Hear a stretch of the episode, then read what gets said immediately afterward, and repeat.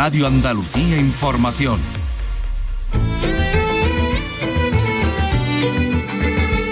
En RAI, Andalucía es cultura. Con Antonio Catón. Buenas tardes, hoy le hemos dicho adiós a Almudena Grandes. Ha recibido sepultura en el Cementerio Civil de Madrid, donde ha sonado y resonado un poema escrito por su viudo, por el granadino Luis García Montero. Allá ha estado Gema Vélez. Gema, adelante. Lágrimas, aplausos y muchos libros de Almudena Grandes en su despedida. Una gran mujer respetuosa de la memoria, nos decían algunos lectores. Miguel del Arco ha puesto voz al poema que su viudo, Luis García Montero, le ha dedicado. Así duele una noche con ese mismo invierno de cuando tú me faltas, con esa misma nieve que me ha dejado en blanco, pues todo se me olvida si tengo que aprender a recordarte. Así duele una noche, lo vamos a escuchar, vamos a escuchar esa despedida y les vamos a hablar de las obras del Museo Arqueológico de Sevilla que van a comenzar a finales de 2022. Hoy ha visitado el edificio el ministro de Cultura. Esas obras cuentan con una, inversión por parte del Estado de más de 20 millones de euros y la consejera Patricia del Pozo, que también ha estado en esa visita, reafirma que efectivamente son obras muy necesarias. El pabellón de las Bellas Artes, una auténtica maravilla, una auténtica maravilla que ya cumple 102 años y ya pues hay que, hay que, hay que trabajar un poquito y hay que recuperarlo volviendo a sus orígenes volviendo a esa integración en la luz de Sevilla en el parque para hacerlo pues un museo del siglo XXI. ¿Y los Goyas?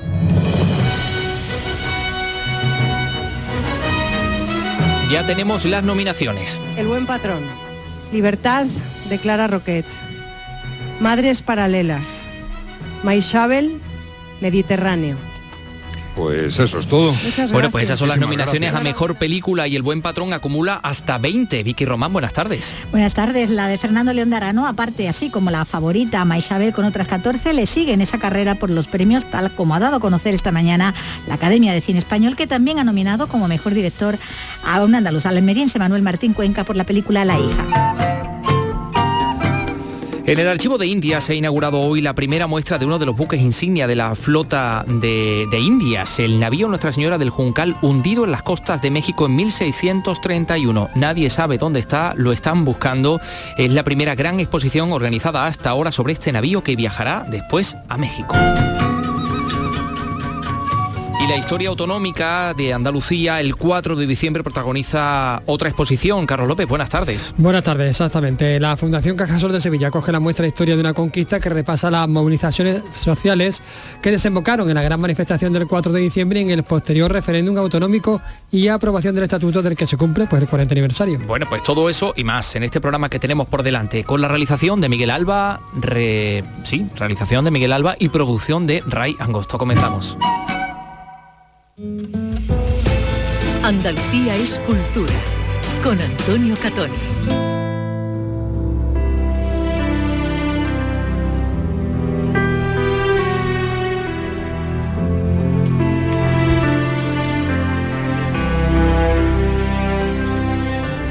Emotivo adiós a la escritora Almudena Grandes en el Cementerio Civil de Madrid, familiares, amigos, muchos lectores han acompañado a la escritora en esta despedida también estaba el presidente Pedro Sánchez, la vicepresidenta Yolanda Díaz. Los seguidores de la novelista han acudido al cementerio con los libros de la autora madrileña, tal y como ocurrió en el entierro del, del Nobel portugués José Saramago. En el Cementerio Civil de Madrid ha estado también nuestra compañera Gema Vélez, que ha sido testigo de, esta, de esta despedida. Primero llegaron los lectores, cada uno con su libro de Almudena Grandes. Emocionados nos contaban que además de escritora, Almudena era una gran mujer, defensora de la memoria histórica y sencilla, como nosotros. Almudena y sus libros me han acompañado en, muchas etapas de mi vida. Em, me veo a mí misma, me recuerdo mm, leyendo y releyendo sus líneas que me, han, que me han dado tanto. Después llegaron los amigos como Sabina o Ana Belén, su familia y el presidente Sánchez acompañado por Yolanda Díaz y María Jesús Montero. Ana Belén recreó uno de los textos de Almudena Grandes. El principal reto que afronta mi generación consiste en llegar a ser tan modernos como fueron nuestros abuelos. No lo tenemos fácil. Muchos aplausos, muchas lágrimas y una canción, Noche de Bodas, de Joaquín Sabina, en el adiós a la escritora madrileña.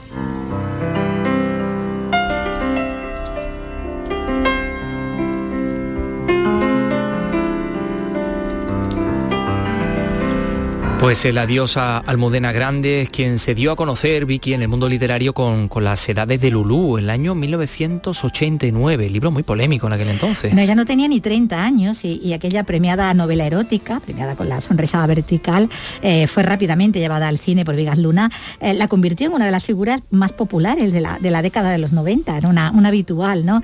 Eh, ya con esa voz grave, con la melena negra y una talla como el apellido, sobre la que bromeaba en las entrevistas. Entonces, afirmando que cambiaría todo, incluso un premio Nobel, eh, por cambiar su, metabolismo. Porque en efecto ya era grande, lo ha sido desde luego en las letras, con una carrera en la que pronto se apartó de ese erotismo inicial y esa polémica que decíamos, ¿no? Iniciada con, el debut, con las edades de Lulú, eh, con una carrera en la que, bueno, pues después, como digo, se apartó del erotismo inicial con Te llamaré viernes, aunque eh, refrendaría el éxito popular con Malena, es un nombre, de tango, que también fue llevada al cine y que escribió el mismo año en el que empezó su relación con el poeta y novelista granadino Luis García Montero, que le inspiró además con uno de sus poemas un relato, La vida en los balcones, que fue llevado al cine como aunque tú no lo sepas. El cine popularizó las primeras historias salidas de su pluma vinculándola con ese mundillo que siempre le había traído. Ella hasta había hecho un papel en una película de Oscar Ladoire antes de su propia ópera prima, antes de escribir aquella primera novela. El cine además adaptaría otras obras suyas como Los aires difíciles o Atlas de geografía humana, hasta que ya con el corazón helado empezó a documentarse sobre la resistencia antifranquista y comenzó con Inés y la Alegría sus episodios de una guerra interminable en recuerdo y en guiño a, los episodios nacionales de su admirado Pérez Galdós, un proyecto de, de seis novelas continuado luego con el lector de Julio Verne, con las tres bodas de Manolita, con los pacientes del doctor García y con la madre de Frankenstein, la última novela que nos presentó y sobre la que estuvimos hablando aquí con ella y a la que debe de seguir, debe de continuar para cerrar esos episodios Mariano en el Vidasoa, una novela que dejó ya escrita para su próxima publicación ya como su, obra póstuma. Hmm.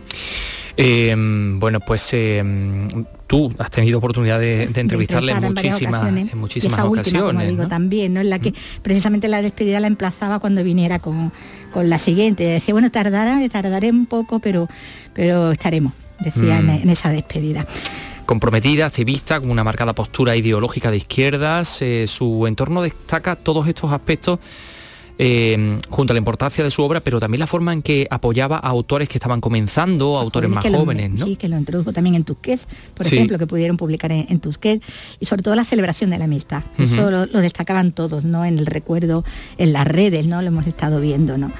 Y, sobre todo en su lugar de adopción, ¿no? El lugar de adopción de esta autora madrileña, la costa de Cádiz, Rota. Punta Candor, ¿verdad? sí, donde deja su lugar tantos, tantos amigos, sí. Como, como Juan José Telles, ¿no? O, Felipe Benítez Reyes, que bueno, la recordaba así. Ella, nuestra amiga, la que ascendía a los amigos a la categoría de familiares, la matriarca cariñosa y sabia, que lo mismo remataba una novela memorable que improvisaba en su casa en un abrir y cerrar de ojos una comida para una multitud por la simple celebración del estar juntos y las risas y las canciones y las coplas de carnaval con las que se reía tantísimo. Hmm. Hay fotos de, esos momentos y hay muchas que se, han podido ver, ¿no? Hmm. que ponían, bueno, pues sus amigos, ¿no? Poetas. Formaba parte de ese grupo de Rota en el que estaba Felipe Benítez Reyes, Tellez, Sabina. Eh, todos los que se acercaban por allí. Y todos los que eran bien recibidos. eran, acogidos, sí, sí. En una ocasión tuve eh, la oportunidad de preguntarle por su rincón favorito de Andalucía y ella dijo, hombre, corro el riesgo de que aquello se, se llene de gente, pero, pero Punta Candor es em, para mí el lugar más bello del universo, prácticamente me dijo así, ¿no? que era un sitio de celebración, el sitio de la, de la felicidad. El adiós a Almudena Grandes en este programa también. Son las 3 y 11 minutos.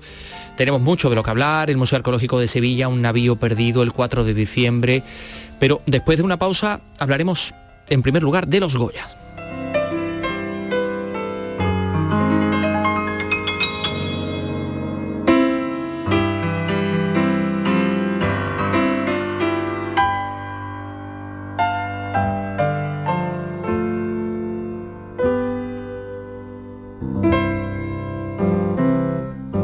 En la revista de RAI tienes el repaso a la actualidad del día, música, la última hora de la jornada, conexiones en directo. El gran programa informativo de las tardes de RAI es La Revista de RAI, de lunes a viernes desde las 5 de la tarde con Beatriz Rodríguez. RAI, Radio Andalucía Información. En RAI, Andalucía es cultura.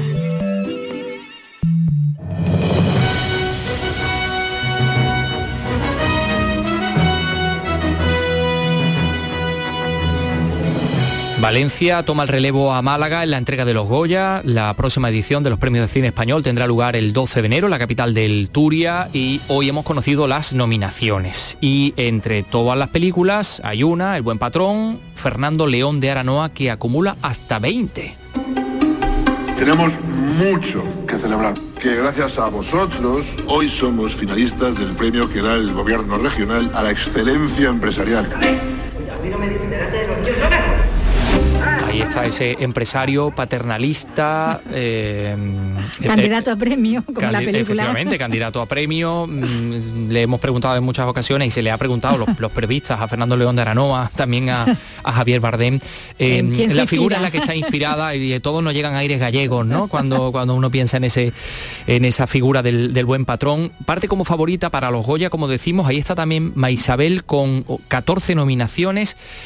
Em, lo ha dicho esta mañana, lo ha dado a conocer esta mañana la Academia del Cine Español, quien, por cierto, en el ámbito de la representación andaluza, mm, al menos controlo dos. Eh, Manuel Martín Cuenca por La hija y la banda sonora de la película... Las leyes de la frontera. Exactamente, las leyes de la frontera. De, de Con. De Motoreta. Burrito Cachimba, el grupo favorito de Carlos López, alegría, también está nominado. bueno, y seguramente habrá más Hay más, andaluces. hay más, habrá, te voy a sí. contar. Sí, bueno, el buen patrón acumula, como decimos, a veintena de nominaciones, además de la de mejor película, categoría con la que los intérpretes José Coronado y Natalie Poza pues cerraban la lectura de los nominados y que escuchábamos a- al comienzo. Son 20 nominaciones para las del buen patrón, entre ellas también mejor director para Fernando León de Aranoa, que compite en esa categoría con Iciar Boyaín que con Maisabel le sigue a la saga con 14 candidaturas, también con Pedro Almodóvar, que ha obtenido 8 para Madres Paralelas, y con el almeriense Manuel Martín Cuenca por, por La hija. Martín Cuenca destaca entre los nominados andaluces junto a otro director también mm, andaluz, sevillano Benito Zambrano, que está nominado en su caso por el guion adaptado, eh, una novela de- y, y que ha dado lugar a Pan de Limón con semillas de, de amapola. También son candidatos, hay otros andaluces como Petra Martínez, eh, ¿De Linares? De Linares, sí, que es el candidata a mejor actriz por La vida era eso, y el sevillano Manolo Solo como actor de reparto por El buen patrón, que tantas candidaturas tiene, película con la que Javier Bardem, que escuchábamos al principio, opta a ese Goya al mejor actor frente a Luis Tosar por Isabel, eh, Javier Gutiérrez por, por La hija, la de Martín Cuenca, en la que es la segunda candidatura que tiene, como decimos, esta película andaluza, y Eduard Fernández por Mediterráneo, que cuenta con seis nominaciones. Seis tiene también Las leyes de la frontera, que como decimos es candidata a mejor canción, eh, entre otras, esa banda sonora que le De componía los Derby Motoreta. los Derby Motoreta, y la película Libertad de Clara Roquet, que con esas seis nominaciones ha sido la gran sorpresa porque figura en las principales categorías, desde Mejor Película a Dirección Nobel, eh, Clara Roquet, pasando por el guion, que también es de ella, o la fotografía, y también las candidaturas de las actrices, tanto de revelación como de reparto. O sea que esta se ha colocado ahí muy bien eh, Libertad de esta película que era con la que, bueno, pues no se contaba tanto a, a priori, las otras estaban como muy cantadas, ¿no? Sí. Y en cuanto al Goya Mejor Actriz, pues este año van a competir junto a la andaluza Petra Martínez, como decimos, por La vida era eso, Emma Suárez, con su personaje en Josefina, Penélope Cruz por Madres Paralelas y Blanca Portillo por Maisabel, que esa Mm. suena a firme favorita, no sabemos Oye, cómo quedará. em, Vicky, ¿se resiste la Academia del Cine Español a mm, introducir la idea de mejor interpretación Sí, independientemente sí. de que sea actor o actriz? Todavía Sí. tenemos mejor actriz y Y mejor, mejor actor. actor. sí, sí, sí, sí, de momento sí. Y, y en las categorías también de reparto y de y de revelación, de momento sí. Porque la verdad es que bueno, no sé, es que con eso hay opiniones muy contradictorias, ¿no? Sí, Porque por una parte sí. también eh, lo que puede suponer de, de- de ventaja mm, tiene Puede- también de inconvenientes, ¿no? inconveniente, claro, Merma las posibilidades. Merma las también, posibilidades, claro, de la- invisibilizas también a, Claro. Sí, sí, a un la sector, a uno u otro. Bueno, no sé. En cualquier caso, dejadme que os diga que todo esto que nos ha contado Vicky de la quiniela, bueno, la quiniela no, ya las nominaciones, de los candidatos a los Goya, en el Festival Internacional de Cine de Almería, que ha terminado este fin de semana, era todavía quiniela, porque efectivamente ha sido muchos de los títulos de los que eh, has estado hablando ya están presentes este, este pasado festival eh, de Almería, este, este festival FICAL. Carlos Juan, a ver, el balance de, de FICAL Almería, adelante. Termina Fical, pero comienza la fiesta de los Goya. El director almeriense Manuel Martín Cuenca ha sido nominado como mejor director y Javier Gutiérrez mejor actor por la película La hija, que tuvo su preestreno en el Festival de Almería. ¿Qué haces por el pueblo? Nunca te había visto por aquí. También está nominada a la mejor película y a la mejor dirección novel Libertad de Clara Roquet, que fue la ganadora del Festival Internacional de Cine de Almería. El corto Farrucas de Ian de la Rosa, rodado en el Puche, es candidato a mejor corto. ¡Mamá, hemos hecho amigas con libertad, ¿verdad?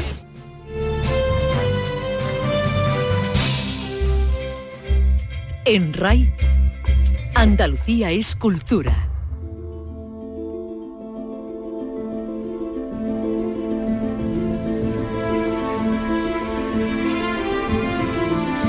Las obras de rehabilitación del Museo Arqueológico de Sevilla. Estamos hablando de unas obras que están pendientes desde la década de los 90. Se está vaciando de contenido el, Museo Arqueológico, todos los registros, todas las piezas que hay en el museo se están trasladando a, un centro logístico en la localidad de La Rinconada. Y eh, ya sabemos que estas obras arrancarán a finales de 2022 o a principios de 2023. El Ministerio de Cultura va a invertir más de 20 millones en, en, estas obras, de los cuales un millón ya está consignado en los presupuestos del Estado que se acaban de aprobar, los presupuestos de 2022 se contempla que las obras tengan un plazo de tres años y que puedan estar terminadas y por tanto que se reabra el museo al público en 2026. Eh, estamos hablando de un proyecto que pertenece al estudio del arquitecto Guillermo Vázquez Consuegra, con quien hemos hablado porque el ministro, el ministro de Cultura, Miquel Iceta, la consejera de Cultura, Patricia del Pozo, han realizado una visita y les ha atendido el arquitecto Vázquez Consuegra para explicarles el proyecto. Y, y bueno, nos decía Vázquez Consuegra que que su idea, que su proyecto pretende recuperar en parte el espíritu original del edificio diseñado por Aníbal González para la exposición iberoamericana de 1929. Por eso, mm, bueno, hemos hablado con él, como decimos, y, y por eso esta entrevista arranca con el himno de aquella exposición.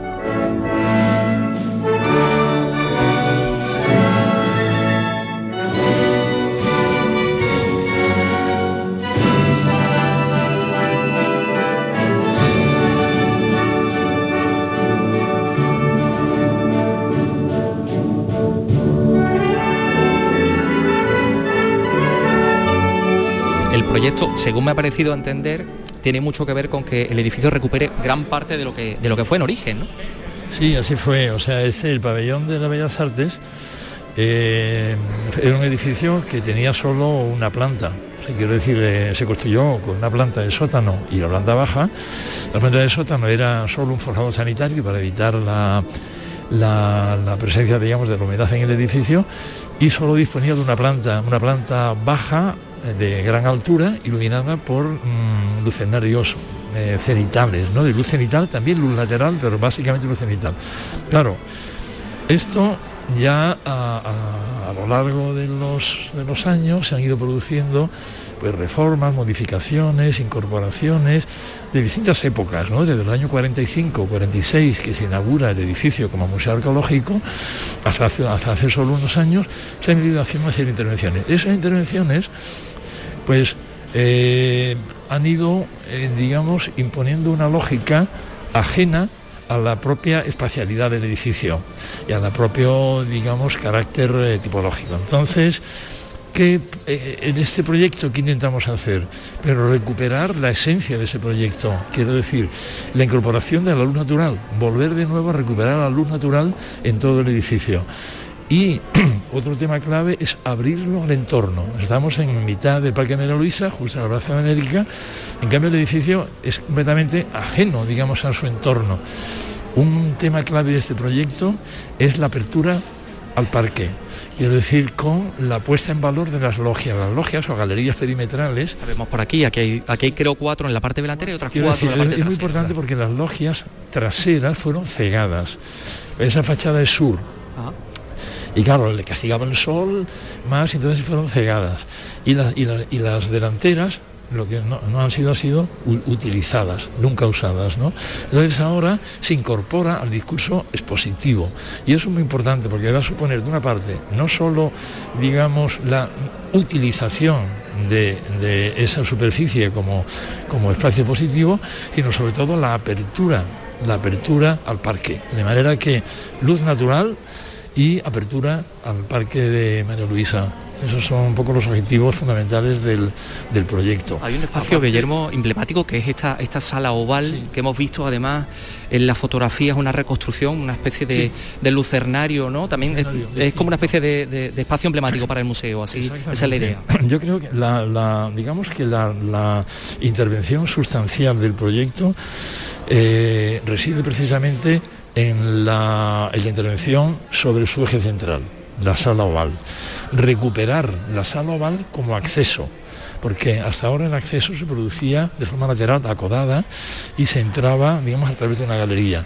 Ahora entraremos directamente por la sala oval.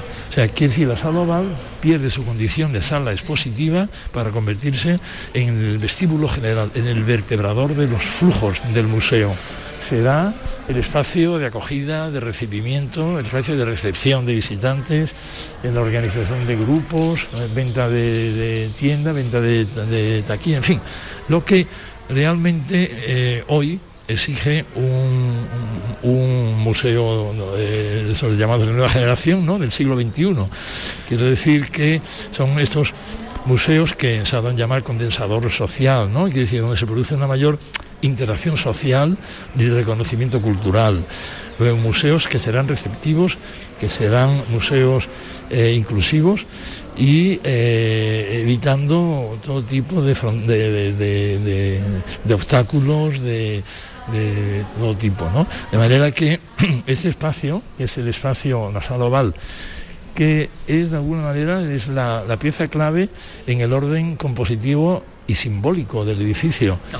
Aquí vamos a intervenir eh, con la visión de un nuevo mm, de un nuevo núcleo de comunicación vertical, que eso va a ser fundamental, porque, claro, el edificio de Aníbal González, al tener una planta, no tenía escaleras, ¿no? No, no, Todos los edificios históricos tienen siempre una escalera principal. imaginarlo con techos altísimos porque no estaba ese forjado intermedio. Exacto, exacto. Entonces, al no tener escalera, hemos tenido que introducir una nueva escalera, un nuevo núcleo de comunicación vertical accesible.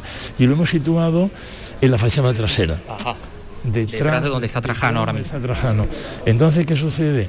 Que ahora recuperamos ese eje central y además eh, eh, esa, esa, pieza que se convierte, digamos, en esta, en esta mm, eh, sala de acogida y de recepción es también, digamos, el vertebrador de todos los flujos, ya es que desde la pieza de la sala oval podemos acceder tanto al sótano como a la planta baja, como a la planta primera. donde, y, en estos tres recorridos que están previstos, De manera que la sala oval eh, digamos, la intervención se fundamenta básicamente, digamos, en la apertura, en las transparencias, en las nuevas perspectivas y sobre todo en la función. Una nueva función, en este caso, del gran vestíbulo general del edificio y la ah, sustitución del lucernario que ese escenario no es el original, es el escenario que se construye ya en los años 70 y es un que tiene pues esta moldura de escayola y moldura enorme y, lucernario y, lucernario metaquilato. Todo eso se sustituye ahora por un elemento de control solar pasivo que impide la entrada del sol, pero que recibirá la luz natural y, que además desde el punto de vista del diseño es muy, es muy interesante, es muy bello. Yo creo que sí, porque eh, yo creo que introduce, e, es una geometría que tiene que ver con la geometría de la sala ¿no? Quiero decir que, que eh, de alguna manera es un elemento que es ahora coherente con la propia arquitectura del edificio.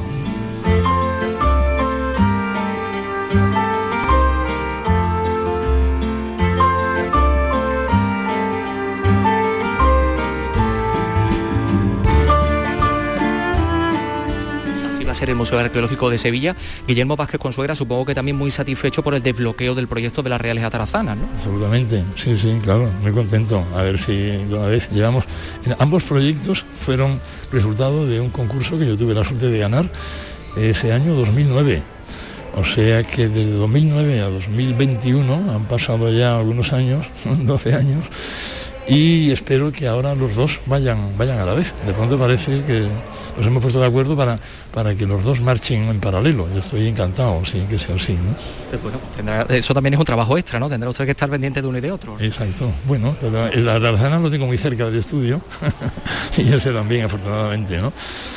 No, a mí me encanta, además eh, yo soy un arquitecto constructor, eh, me gustan visitar las obras y estoy encantado con, la posibilidad de tener las obras en Sevilla, ¿no? porque hasta ahora tenemos obras que están fuera de Sevilla, la semana que viene por ejemplo voy a Trieste porque eh, hemos, hemos presentado ya el proyecto del Museo del Mar de Trieste y que empezaremos, pues ya se ha ido a la obra licitación, pues seguramente a inicios del próximo año, ¿no? Entonces, bueno, tener las obras en Sevilla es estupendo. y este y Sevilla son dos ciudades bellísimas. Eh, Guillermo Vázquez Consuera, muchísimas gracias. Le emplazo a tomarnos un café en la cafetería de, este Museo Arqueológico cuando esté inaugurada y hablamos de cómo ha quedado. Ah, es verdad, bueno, es verdad, porque e, eso es cierto.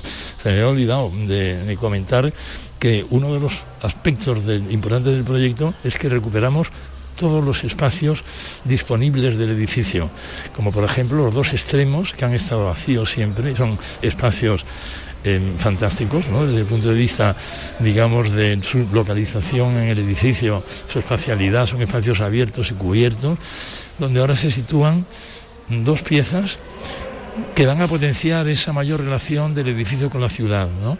que es la cafetería en uno de los extremos y la sala de usos múltiples en el otro. O sea que son, son eh, servicios que funcionan de forma autónoma pero también relacionados con la institución. No debe ser más que un, que un museo, ¿no? Cuando esté, cuando esté. museo, sí, sí, claro, es un museo es un museo del siglo XXI, quiere decir que ahora introducimos una serie de espacios que este museo no tenía, como por ejemplo una mediateca, un auditorio, tiene el almacén registrable, eh, salas de talleres eh, culturales. Eh, hay una incorporación, además, digamos, de, los espacios positivos, de toda una serie de servicios que son hoy básicos y fundamentales en lo que se entiende hoy por un museo del siglo XXI. Lo dicho, enhorabuena, muchas gracias. muchas gracias.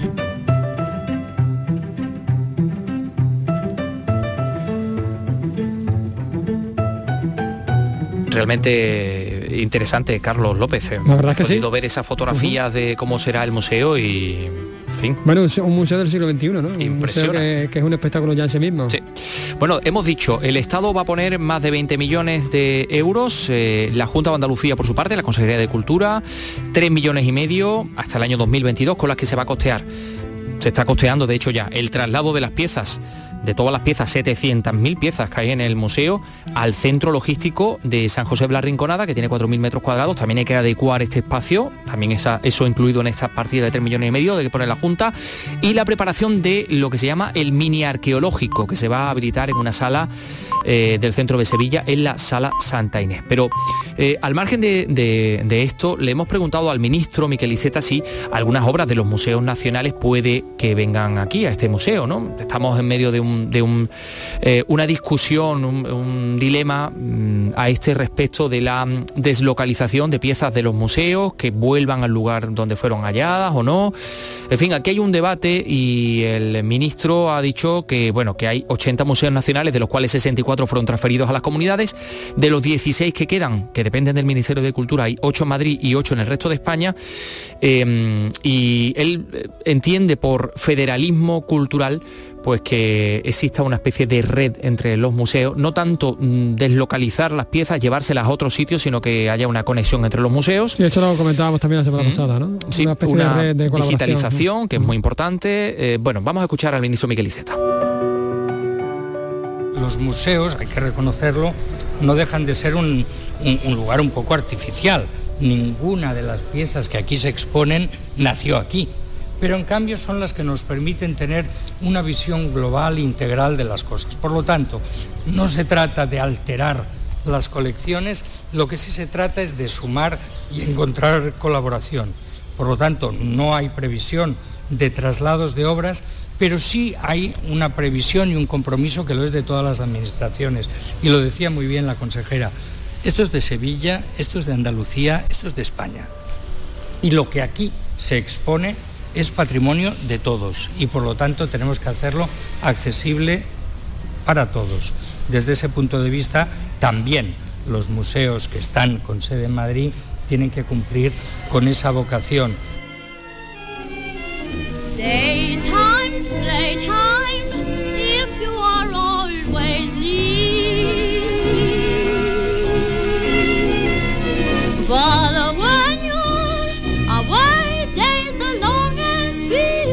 Seguro los eh, constructores de aquel edificio de la exposición de 1929 escuchaban esta voz, la de Josephine Baker, bailarina, cantante, actriz francesa de origen afroamericano, considerada la primera vedette internacional. Entre actuación y actuación tuvo tiempo para ser espía francesa contra la Alemania nazi, activista por los derechos de las personas negras, de los negros, Josephine Baker será la primera mujer negra cuyo cuerpo repose en el Panteón de París, el lugar donde se encuentran enterradas las grandes personalidades de la historia de Francia, desde Napoleón Bonaparte hasta Voltaire, Rousseau o Víctor Hugo.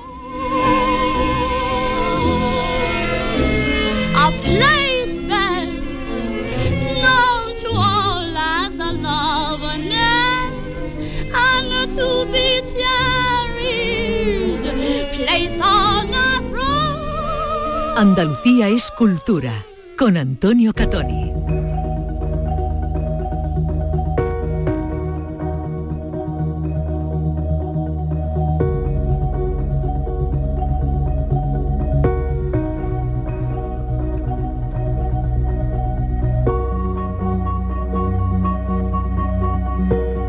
El Archivo de India se ha inaugurado hoy la primera muestra sobre uno de los buques insignia de la flota de la Nueva España del siglo XVI. Estamos hablando del navío Nuestra Señora del Juncal, hundido en las costas de México en 1631. Es la primera gran exposición organizada hasta ahora sobre este navío, una exposición que, como decimos, se ha inaugurado en el Archivo de Indias, pero que después viajará a México. En 1631, ese galeón español, Nuestra Señora del Juncal, con 300 tripulantes a bordo, con un cargamento de plata, reales, cacao, productos para tinte, naufragaba en el Golfo de México. Sobrevivieron 39 marineros. España y México tienen en marcha una campaña arqueológica subacuática para tratar de localizar desde hace tres décadas los restos del Juncal, sus resultados, junto a planos, documentos de la época, una maqueta a escala o la recreación de la bodega del navío, pueden verse en esta exposición. Es la primera de estas características, como cuentan los comisarios Flor Trejo y Carlos León. Una exposición, como decimos, organizada por España y por México. Está hundido en México, es un barco español, pero representa prácticamente una historia global. Un naufragio no solo son unos objetos bajo el agua, sino que nos traen una historia completa de personas, de contextos históricos, de estrategia, de productos que van y vienen.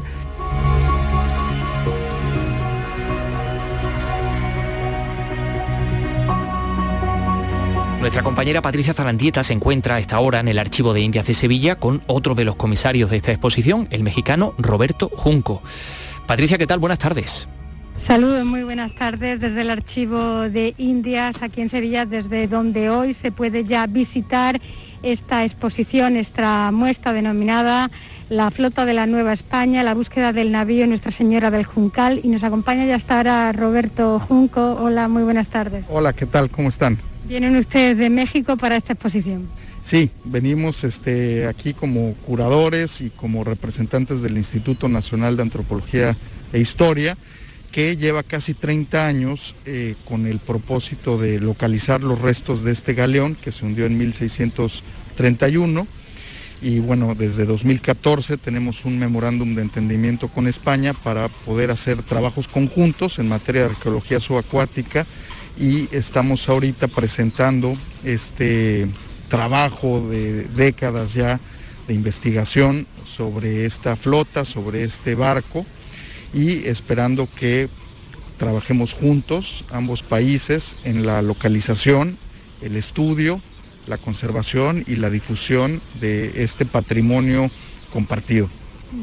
tres décadas de búsqueda que ha sido de momento infructuosa.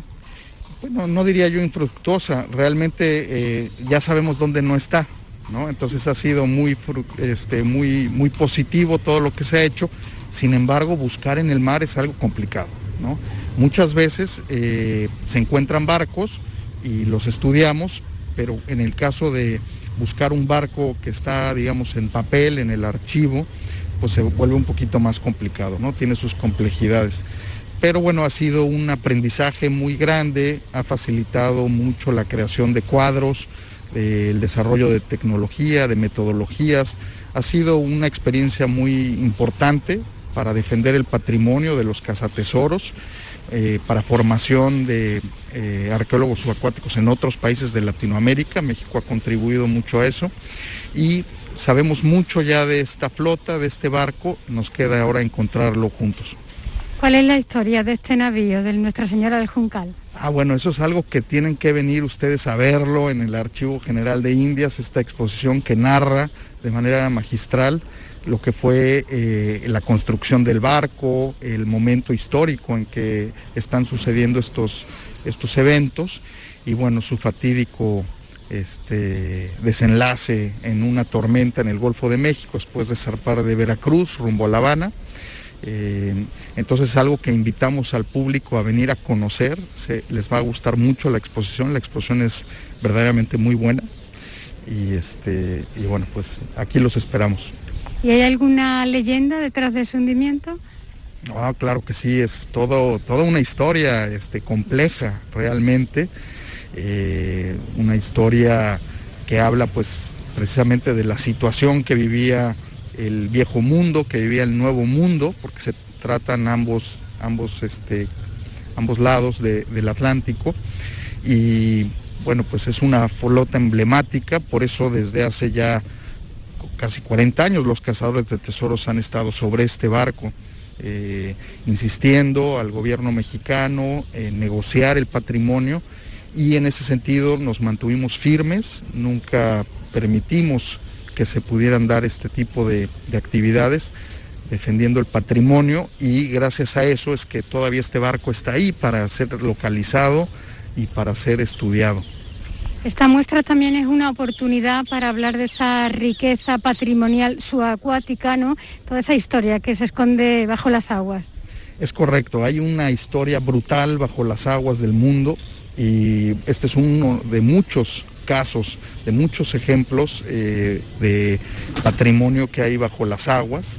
Eh, la disciplina tiene realmente poco tiempo de haber comenzado, eh, entonces hay muchísimo por hacer y hay grandes tesoros en el sentido cultural este, todavía por, por descubrirse. Esta muestra está desde hoy aquí en el Archivo General de Indias de Sevilla, pero después a partir del 17 de abril creo que va a viajar a México, ¿no? Es correcto, sí. Eh, la idea era hacer tanto la exposición aquí en España como luego hacer la réplica en México y para que ambos públicos pues conozcan más sobre este caso, que como les digo es uno de muchos, ¿no? Y hay todo por hacer bajo el agua y bueno, pues esto es un pequeño paso, ¿no? Porque se está buscando a este en concreto, pero ¿cuántos tienen ustedes cifrados que pueden estar bajo el mar? Híjole, es una cifra, la UNESCO ha dado una cifra ahí de cientos de miles de naufragios, este, y no solamente naufragios, hay este, poblaciones eh, hundidas, ¿no? literalmente, hay restos ¿no? de nuestros primeros pasos eh, de la prehistoria bajo el agua, eh, del siglo XX, del siglo XIX, etcétera. Eh, hay una gran cantidad de, barcos todavía por, por, encontrarse, por estudiarse y pues por compartir con el público, que es parte de lo, que hacemos también, ¿no? Por tanto, llamaría usted a todas las personas que estén interesadas en esa riqueza patrimonial subacuática en venir a esta exposición, ¿no? Por supuesto, o sea, les va a encantar conocer acerca de cómo eran los barcos de esa época, lo que transportaban, cómo era España, cómo era México en ese periodo y bueno, una historia de novela de cómo sucedió ese naufragio de Nuestra Señora del Juncal que les va a encantar verdaderamente. Eh, Roberto Junco, gracias por atendernos. Hombre, gracias a ustedes.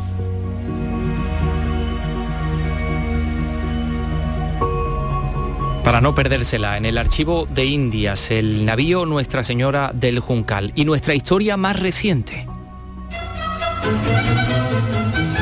Bueno, nuestra historia más reciente que habla de eh, la aprobación del Estatuto de Autonomía de Andalucía, se cumple el 40 aniversario del primer estatuto y hay una exposición en Sevilla que repasa este recorrido histórico. Carlos, ¿tú has estado allí? He estado esta mañana, la Fundación Cajasol de Sevilla coge esta muestra, una muestra que se titula Historia de una conquista. Repasa pues las movilizaciones sociales para exigir el Estatuto de, Auto- de Autonomía, una exposición que se suste- sustenta en los documentos, en los audiovisuales y en las publicaciones del Archivo Histórico de Comisiones Obreras, que, es, Ajá. que es un archivo mm, histórico muy importante. vasto, mm. Sí, sí, sí. Bueno, primero he podido hablar con el comisario de la exposición, que es el eh, historiador, catedrático de Historia de la Universidad de Jaén, profesor en esa universidad, Salvador Cruz, y posteriormente con la secretaria general de comisiones. Vamos a hablar primero, vamos a escuchar primero la entrevista a Salvador. Vamos por partes. Salvador Cruz es profesor de la universidad en Jaén, historiador, y sabe mucho de esta movilización social de aquel 4 de diciembre. Pues sí, bueno, es uno de los momentos de referencia del proceso autonómico, constituye quizás el primer punto en el, en el que se pone de manifiesto el, peso ¿eh? y la relevancia que la movilización social, que la movilización popular va a tener en una reivindicación que, por la dimensión que adquirió, sorprendió a propios extraños. ¿no? Una movilización que no surgió de la nada, surgió de un movimiento que ya existía, de un caldo de cultivo también cultural. Sí, evidentemente nos, nos surge de la nada. Hay, hay la lucha por, la, por el autogobierno, la, eh, la lucha por, por construir un espacio propio para Andalucía es una lucha que ancla sus orígenes eh, mucho más atrás. Nos podríamos retrotraer a principios del siglo XX, digo, si, hacemos un recorrido con, y con la figura emblemática de Blas Infante, que luego será recuperado, será recuperado también en los inicios de la transición, en este proceso eh, como un referente, ¿no? y su, su legado en, un- en- en este, en este proceso de, lucha por la, por la autonomía. Pero es cierto también que ya se están moviendo cosas al final del franquismo, se están moviendo cosas en diferentes ámbitos, en el ámbito de la protesta social, ¿eh? en el ámbito de las manifestaciones culturales, ¿eh? en el ámbito de las manifestaciones artísticas, en, el ámbito del, eh, universitario, de la protesta estudiantil y demás, que están creando evidentemente pues un espacio también de reflexión ¿no? ¿no? Eh, que bueno pues empezará a asociar ¿eh? la ansiada lucha por el autogobierno y la redefinición por tanto del modelo de articulación territorial del Estado y del Estado de las autonomías con la lucha con la lucha con la lucha de- democrática sí ahí ahí hay colectivos y perspectivas muy diversas que van a converger ¿eh? evidentemente cada una con sus características pero para construir ese escenario de movilización en el final, y evidentemente movilización contestataria, ah, ah, en el final del franquismo y en los inicios de la transición, que son la base evidentemente de estas movilizaciones. Por ejemplo, tenemos aquí la portada del libro Tierra de Rastrojos de, de Antonio García Caro, que después se convirtió en una película, Una película. documental, Sí, sí. que fue premiada en Berlín, por cierto. Tenemos eh, recortes de prensa, carteles pues pidiendo el voto, otros en contra del voto, ¿no? Sí, sí, bueno, hemos intentado, hemos intentado recrear un poco eh, eh, o acompañar eh, este discurso, el discurso expositivo que se puede recorrer con las, con las explicaciones, con los, con los textos, con los textos donde se explican los contextos, con, algún, con algunos gráficos de, donde se muestran la opinión pública, la, la opinión que los andaluces tenían sobre determinadas, determinadas cuestiones y que hemos extraído evidentemente de las encuestas de opinión de época. eh. Hemos- todo eso lo hemos intentado mezclar evidentemente con imágenes, eh, con, eh, con sonidos, porque tenemos una selección musical. Eso es algo, eso es algo eh, novedoso en esta exposición. Tenemos una selección musical. hay una selección musical que, va- contextualiza. que contextualiza con, con, evidentemente mm, todo lo que está mm, es pero imagino que mm, el, el recuerdo musical que cada visitante que tenga aquí posiblemente pues mm, coincida con mucho y, y también puede ser que echen falta alguno ¿eh? Pero recordamos a Carlos Cano, a Manuel Gerena, a, a Triana incluso. todos esos están aquí, ¿eh? ¿Eh? porque, pues bueno, no solamente es, no solamente es un legado legado musical de, esa época, sino que tienen mm, una, conexión muy estrecha, evidentemente, con, el proceso, con el proceso autonómico, con las campañas ¿eh? en, pro del referéndum, etcétera, Y bueno, pues también con elementos visuales. ¿eh? ¿eh? Mm, hemos intentado, como no puede ser de otra manera, con, con elementos periodísticos, con ejemplares de tierra, tierras del sur. Sí, este es el primer, el primer ejemplar de una revista que fue que fue muy importante, bueno, pues en, recoger ya no solamente eh, el, pensar y el sentir eh, en pro de, la apertura democrática y de, restauración de las libertades, sino que fue muy relevante desde el punto de vista de las primeras reflexiones que ya se empieza a hacer sobre Andalucía eh, en el nuevo contexto, en el nuevo contexto de la transición. Recordamos que esta exposición se va a mantener abierta hasta el 28 de diciembre. Sí, sí, vamos, la inauguramos hoy y hasta el 28 de diciembre estará, estará abierta ¿eh? y esperemos que disfrute ¿eh? de todos aquellos y aquellas que se acerquen ¿eh? a visitar. Muchísimas gracias, Roteneno. Nada, muchas gracias a vosotros. Bueno, ya hemos escuchado al, comisario. Y si te parece, pues podemos escuchar a, a Nuria López, ¿no? De Comisiones Obreras, sí, la escuchamos. Y me encuentro también con Nuria López, que ya es secretaria general de Comisiones Obreras aquí en Andalucía. Esta exposición ha sido posible, bueno, pues gracias al apoyo de, Comisiones Obreras, como decimos, con este archivo. Eh, ¿Qué joya destacaría dentro del archivo? Bueno, la joya principal es eh, que es fruto del esfuerzo colectivo de muchos hombres y de muchas mujeres. Em, por supuesto también de la plantilla que trabaja, que, con mucho ahínco se dedica a, cuidar y a mimar ¿no? todo el material que llega.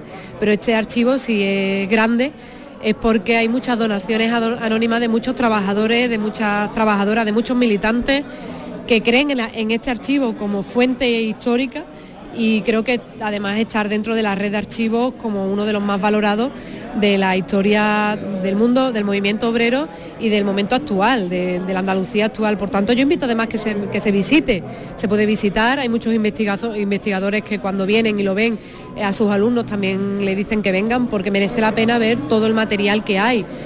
A mí siempre me gusta ver los carteles, eh, porque pasamos de, un momento eh, del, gris, del negro, al colorido, ¿no? Y eso es lo que significó eh, la conquista de la democracia en este país y de la autonomía, ese rayo de luz, ese rayo de esperanza y ese rayo de ilusión por resolver los problemas de la gente. Y yo animo a que, a que se venga al archivo histórico, ahora con las medidas de, de seguridad, pues se puede hacer por cita previa, porque tiene un fondo documental no solamente en carteles, sino también en memoria oral muy importante que, quizás no se le ha dado el valor que se tiene por parte de las instituciones públicas, porque se desprecia lo que es el mundo del trabajo, se desprecia lo que es el valor de los trabajadores, sin embargo, son quienes trajeron en volanda la democracia y la autonomía en Andalucía. Muchas gracias. A vosotros. Bueno, pues ahí está abierta esa exposición sobre el eh, Estatuto de Autonomía de Andalucía. Eh, desde hoy se puede visitar en el Palacio de los Córdoba de Granada una exposición sobre el pintor Juan Manuel Brazán. Con ella, de forma simbólica, el Ayuntamiento de Granada pues, se hace cargo del legado de este, de este artista. Susana Escudero, cuéntanos.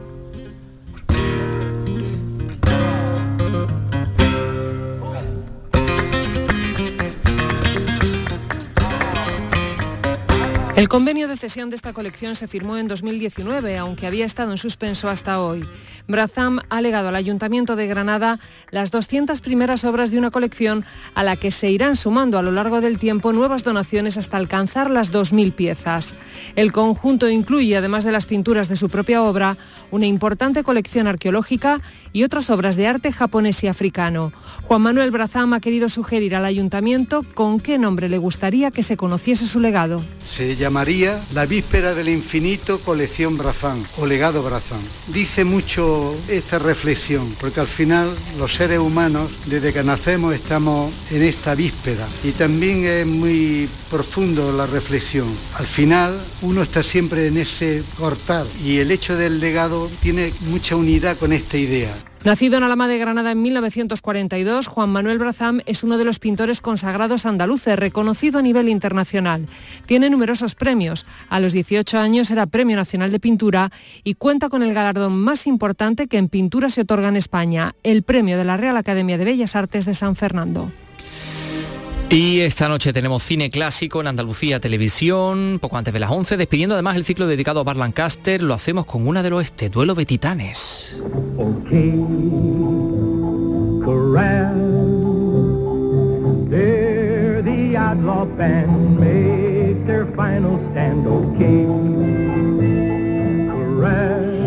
Bueno, Duelo de, Titanes, el título e, e, en español es ese tiroteo en, en OK Corral, que es donde se desarrolla, y bueno, y de la que venía a hablarnos un día más, pues Paco Comenzayas. Hola, ¿qué tal? ¿Qué, tal? Buenas tardes. Ahí estamos escuchando, bueno, el, el tráiler, ¿no? En versión original, en inglés, con, el diálogo ahí de esos protagonistas de, de Bar Lancaster, al que se dedica este ciclo que ya acaba, ¿no? Con, esta película, y bueno, y Douglas, que también hemos tenido ahí de, de prota en otras películas Sí, en este mismo ciclo lo, vimos en siete días de enero. Además, a Kerr si la memoria no me falla, ya por enero o por febrero, perdón, siete días de mayo, sí, que, enero, el título de la película. Eh, en enero o en febrero creo que le dedicamos también, otro. ciclo. bueno, pues aquí lo tenemos en su mejor momento, ¿no? En el mejor momento de ambos, ¿no? En esta, en esta película del año 57 mm, de, de John Sturges, donde bueno se reproduce, eh, se recrea un, un episodio que está ahí en la historia del viejo oeste, el declive ya de, del viejo oeste, ¿no? que, marca un punto también ya, de, ya de, inflexión. Y es un episodio que ya se trató anteriormente en Pasión de los Fuertes, con, Henry Fonda y Víctor Mathieu, eh, John Ford, eh, y que luego el propio Sturges recuperaría una década después, ¿no? con, otro, con otros actores. De las pistolas con James Garner, hacía del sheriff Wyatt. Y Jason Roberts, ¿no? Y Jason Roberts, creo que era el Doctor Holiday. Y luego pues ha habido muchos Bueno, en los 90 hubo dos, dos a la vez, la de Tombstone. esta película, la de esta noche, eh, aparte del episodio de Tombstone, que es como es que está como dividida como en tres fragmentos. Sí, no es solo el tiroteo, exactamente. de la vida de, de Wyatt Earp. El primero es eh, el momento en el que se encuentran eh, el Doctor Holiday y Wyatt Earp Creo que entonces todavía no es ERP agente de la ley. Luego sí, luego se le ve ya en Dot City, que fue el primer sitio donde él ejerció como, como sheriff, y luego finalmente en Tombstone, que es donde tiene lugar el gran enfrentamiento con los hermanos Clanton, en, OK Corral. como decíamos, en los 90 se recupera el episodio, como se pusieron de acuerdo, tanto Lauren Kasdan como, como el director, que fue el director de Guayajeri, que usó bueno, pues, eh, como protagonista a Kevin Costner, que le había sido su, descubridor, y a, Dennis Quaid, y, y, Tombstone, que era con Carrasel y con, y con Val Kilmer, que se tiene más peso interpretativo la, la, de Lauren Kasdan, ¿no? Pero es curioso, ¿no?, que, que hubiera ese interés al mismo tiempo, ¿no? Por, por esta historia que tenía tanto tantos años, ¿no? Sí, eh, eh, bueno, eh, muchas veces... muchos elementos ahí muy interesantes. Sí, y muchas veces cuando, cuando hablamos de películas del oeste, por supuesto que es casi todo ficción, casi todo está, pero bueno, realmente no, los personajes, por ejemplo, de Ringo, que hacía John Wayne en La Diligencia, por citar uno, pues es realmente existió, por supuesto Billy the Kid, Jesse James y, bueno, y, toda la banda de Jesse James, los hermanos Younger, en ah. fin, la, propia familia de Jesse James. Y, y, esto en concreto, pues claro que sí existió. Otra cosa cosa es cómo se recrea. ¿no? El mismo John Ford decía que, había que hacer eh, un poco lo que la gente esperaba, pero que en realidad no era así, no era aquello así que se apostaban, se escondían en una esquina de una calle, ¿no? sino que aquello eh, en aquella época se consideraba que, bueno, aparte los rifles y las pistolas tampoco tenían una gran precisión y tampoco los oculistas habían llegado a, aquellos remotos confines donde vivían esta gente. Entonces, disparaban un poco al bulto. Entonces, mm, el tiroteo realmente, como cree John Ford, que, se produjo, fue en plena calle y casi a una distancia de 10 metros unos de otros allí a, a, lo que cayera. a, disparo limpio o a tiro limpio, como era el título de unas películas españolas. Pues mm, bueno, fuera, como fuese. Lo que sí es verdad es que esta película en concreto es una de las mejores, mm, por lo menos como tal película. Yo no sé si, si, muy rigurosa con la verdad histórica y que desde luego ofrece un duelo interpretativo de Lancaster y de Douglas muy bueno. Bueno, y, además está Ronda Fleming. Y además tiene un aire como de leyenda, que lo subraya una canción que, se va yendo también a, fragmentos, ¿no? Entonces es como cada, cada fragmento introduce de alguna manera un episodio de, la vida de Wyatt Es una película. Y va acompañada, como decimos, esa música, ¿no? De, Dimitri Tionkin, ¿no? Que, se hizo tan, tan conocida. Bueno, el guion es de León Uris también, ¿no? es, uno de los guionistas, ¿no? Mm. Aparte, yo recuerdo a Juan Fabián Delgado, que fue, aparte de un magnífico historiador del cine, eh, durante muchos años fue programador de, Canal Sur, que me dijo en alguna ocasión que las películas de este director, eh, los western en concreto de este director, porque es un gran especialista en western. No es que haya hecho solamente western, pero por los western es por lo que más se le, se, les recuerda. Eh, eran sinónimo de éxito seguro. Eh, Muchísimas gracias Paco. Ya está la próxima. Ya nos vemos. Venga. Andalucía es cultura con Antonio Catoni. Mi unicornio azul ayer se me perdió.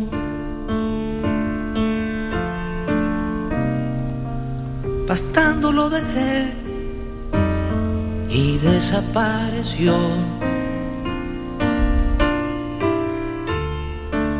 Cualquier información, bien la voy a pagar.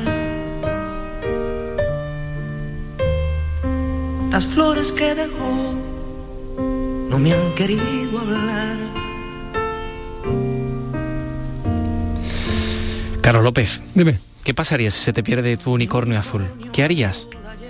Confío en que no se pierda. Confío en que no se pierda. No, no se pierde. El unicornio azul no se puede perder. No. No. Tú sabes que si tuviera, si tuviera unicornio azul. Si tuvieras un unicornio azul perdido por las calles de camas, que irías buscándolo. estaría buscándolo. Ten cuidado que hay una, carnicería, hay una carnicería equina en, sí, la sí, en la pañoleta, efectivamente. Bueno, vamos a ver. Silvio Rodríguez cumple hoy 75 años.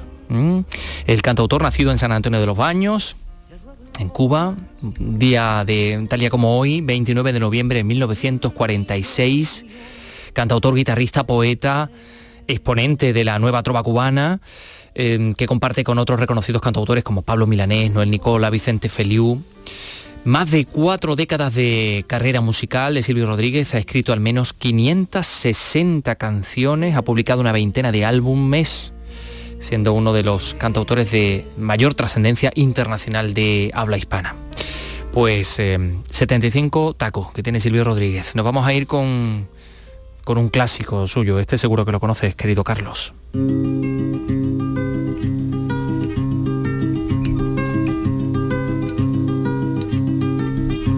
Ojalá que las hojas no te toquen el cuerpo cuando caigan. Anda que no habrás intentado tú tocar en las reuniones con las eh, los oraciones adolescentes con tu guitarrita. ¿Estando mis oraciones, te refieres? No, no, no, que habrás intentado hacer este, este arpegio tan este complicado de ojalá. He intentado. Ah, es muy complicado, sí, sí, sí. Nos vamos con Silvio Rodríguez, mañana regresamos a las 3 de la tarde en Andalucía Escultura. Adiós. Que la luna pueda salir sin ti. Ojalá que la tierra no te bese los pasos. Ojalá se te acabe la mirada constante, la palabra precisa, la sonrisa perfecta. Ojalá pase algo que te borre de pronto, una luz cegadora, un disparo de nieve.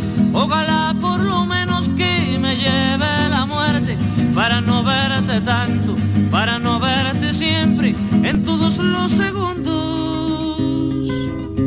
en todas las visiones